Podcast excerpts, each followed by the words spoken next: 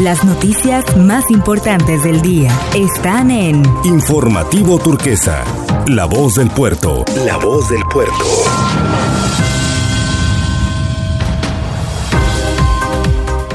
Hola, ¿qué tal? Le presentamos la información más importante del día.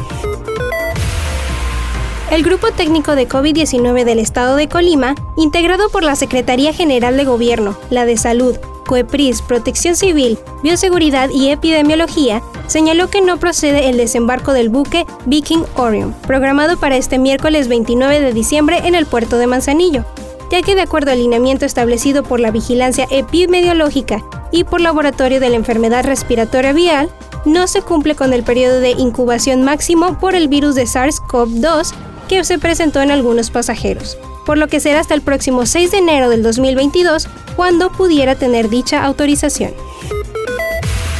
La presidenta de la Fundación Michu y Mao en Colima, Laura Salazar Ochoa, advirtió sobre el peligro que corre por el uso de explosivos que se dan en estas fechas, señalando que quienes corren más peligro son adolescentes e infantes.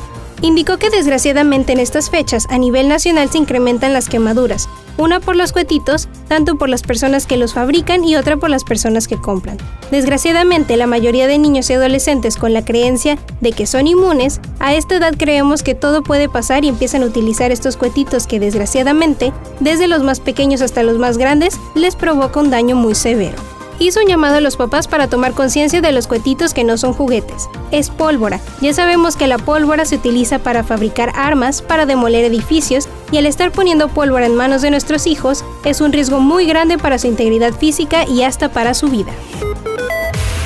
El tren de la salud visitará los municipios de Colima, Coquimatlán, Manzanillo y Tecomán, donde se atenderán a 500 personas por día. El gobierno del estado de Colima invita a las y los colimenses a aprovechar los servicios médicos gratuitos que ofrecerá la próxima semana el Doctor Vagón, el tren de la salud, en su visita a los municipios de Colima, Coquimatlán, Manzanillo y Tecomán. Como se anunció previamente, el primer sitio que visitará el tren de la salud de la Fundación Grupo México será Manzanillo, donde permanecerá del 5 al 9 de enero. Luego estarán en Tecomán del 11 al 15 de enero, en Coquimatlán del 17 al 21 de enero y en Colima del 23 al 27 de enero. El objetivo del Dr. Vagón es ofrecer servicios médicos y de calidad gratuitos a grupos prioritarios, a través de una clínica móvil compuesta por 18 carros de ferrocarril completamente equipados, donde se trabaja en la prevención de enfermedades, la detección temprana y el tratamiento oportuno. Este es el pronóstico del clima para el día de hoy, emitido por el Sistema Meteorológico Nacional. Para el puerto de Manzanillo tendremos cielo parcialmente cubierto. Temperatura actual 30 grados, temperatura máxima 31, sensación térmica 32 y una mínima de 23 grados. Vientos del sur de 5 a 10 kilómetros por hora. Una puesta de sol a las 6 de la tarde con 29 minutos, sin probabilidad de lluvia para el puerto de Manzanillo.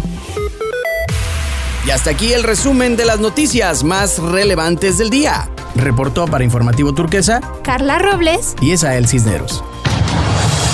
Las noticias más importantes del día están en Informativo Turquesa, La Voz del Puerto. La Voz del Puerto.